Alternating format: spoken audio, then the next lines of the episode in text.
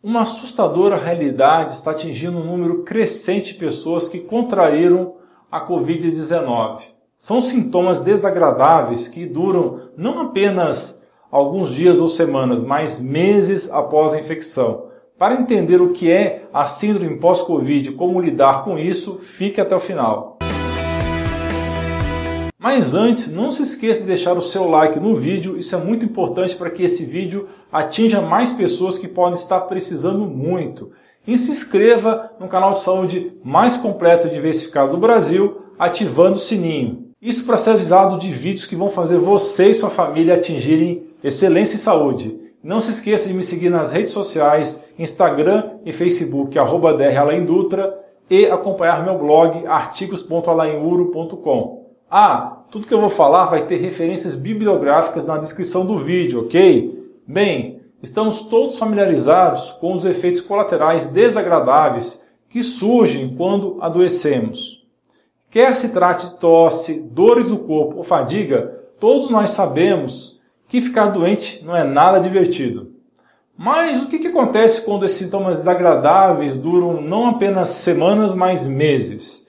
O que, acontece quando esses sintomas persistentes fazem seu corpo entrar em parafuso, deixando você imprestável para o trabalho? Essa realidade assustadora e infeliz para um número crescente de pessoas que contraíram a virose e desenvolveram a chamada síndrome pós-Covid. Hoje vamos mergulhar exatamente no que significa essa síndrome, a causa raiz desses sintomas persistentes e, o mais importante, como podemos começar a lidar com os efeitos de longo prazo desse vírus. Eu já fiz um vídeo sobre esse assunto, uma live com a minha competente amiga farmacêutica Leandra. Para quem interessar, clique no link da descrição e no card. Então existe esse grupo de indivíduos para os quais o Covid-19 é muito mais do que uma infecção passageira. Veja, um número crescente de pessoas que contraíram o coronavírus continua a sofrer uma enxurrada de sintomas muito depois de o vírus ter sido supostamente eliminado. Estima-se que entre 50% a 80% dos pacientes com Covid sofram de sintomas persistentes, três ou mais meses após o início dos sintomas. Mas quais seriam exatamente esses sintomas persistentes que as pessoas com síndrome pós-Covid estão experimentando? Vamos dar uma olhada. Em muitos casos, esses sintomas contínuos são bastante semelhantes a muitos dos sintomas habituais da fase aguda desse vírus como é o caso da tosse, falta de ar, aperto no peito, fadiga contínua, dores no corpo, dores nas juntas, perda do sentido de olfato e paladar, dificuldade em dormir, dores de cabeça e confusão mental. Esses sintomas incômodos, por si só, podem ser debilitantes e prejudicar significativamente sua qualidade de vida. Porém, em alguns casos, a coisa pode evoluir com muito mais complicações.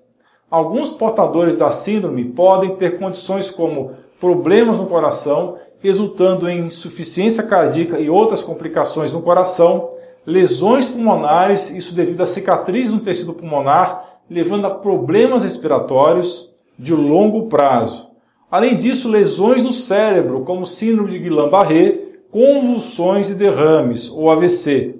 Pode acontecer ainda pior nas condições neurológicas, levando inclusive a doença de Parkinson ou Alzheimer também aumenta a coagulação do sangue e pequenos coágulos que podem bloquear a circulação de órgãos vitais como rins e fígado, além disso causar danos a esses órgãos nobres. Vasos sanguíneos enfraquecidos são outros problemas possíveis. Isso resulta em vazamento de sangue e subsequente dano aos tecidos e órgãos afetados. Todas essas complicações podem levar a consequências fatais em alguns casos. Mas como exatamente uma infecção viral pode levar a uma gama tão ampla de sintomas de longo prazo, aparentemente não relacionados e potencialmente fatais? Embora mais pesquisas sejam necessárias para melhor compreender os mecanismos exatos de como o Covid-19 provoca esses efeitos de longo prazo, temos uma ideia de como e por que alguns indivíduos acabam tendo esses efeitos residuais. Veja, uma infecção viral, como o Covid-19, pode causar uma mudança massiva na homeostase do seu organismo, especialmente o sistema imunológico, e subsequentemente em todo o seu corpo. É mais ou menos assim: uma vez contraído, o vírus pode permanecer latente em seu corpo, evitando ser detectado pelo sistema imune e desencadeando uma inflamação de baixo grau. Quando seu sistema imune detecta uma ameaça que parece não conseguir identificar, isso acaba causando uma estimulação à produção contínua de mediadores inflamatórios que promovem a inflamação. Isso esgota ainda mais o sistema de defesa e diminui a sua capacidade de se autorregular. As células de defesa natural killers envolvem e removem as células infectadas. À medida que o sistema imune fica cada vez mais desequilibrado, a função das células natural killer é reduzida. Isso cria um ciclo vicioso de supressão imune e esgotamento desse sistema. O vírus também drena a energia das mitocôndrias, as chamadas usinas de energia dentro das células. Isso faz faltar energia para a própria célula utilizar. Tudo isso leva a um esgotamento mitocondrial. Então, no final, você vai ter dois efeitos devastadores no seu organismo: disfunção imunológica e déficit mitocondrial. E como consertar tudo isso? Certamente é muito desafiador, mas possível. Para isso, precisamos de uma abordagem multifacetada específica que inclui restaurar a saúde do intestino. Isso é crucial para trazer o sistema imune de volta para o equilíbrio. Para fazer isso, a primeira etapa é o programa 5R, que abrange 1. Remover. Retirar qualquer coisa que possa impactar negativamente o meio ambiente do seu intestino, como alimentos que geram alergia, também parasitas, bactérias nocivas e fungos. 2. Recolocar Trate-se coisas que garantem que seu estômago e intestinos tenham tudo o que precisam para digerir e absorver os alimentos. Talvez você precise de coisas como enzimas digestivas, ácido clorídrico, betaína ou ácidos biliares. 3. Reinocular. As bactérias boas desempenham um papel fundamental na saúde intestinal e no sistema imune. Reinocular o seu intestino com bactérias boas, através tanto do uso de probióticos como alimentos fermentados, ajudará a reequilibrar sua flora intestinal e fortalecer a comunicação entre o intestino e o sistema de defesa. 4. Reparar. Se a integridade do revestimento do intestino for comprometida, isso pode criar um ciclo vicioso de ativação imunológica posterior. Portanto, é importante fornecer ao intestino os nutrientes essenciais de que ele precisa para se reparar. Isso é o caso do zinco, de antioxidantes, de ácidos graxos e glutamina. 5. Reequilibrar. Coisas como qualidade e quantidade do sono, seus níveis de estresse e a intensidade dos seus exercícios podem afetar o seu trato digestório. Portanto, a chave é fazer escolhas que deem suporte para um intestino e sistema imune saudáveis. A segunda etapa é a ressuscitação mitocondrial, trazer suas mitocôndrias de volta ao funcionamento normal. Isso é fundamental para lidar com sintomas de baixa energia da síndrome pós-Covid.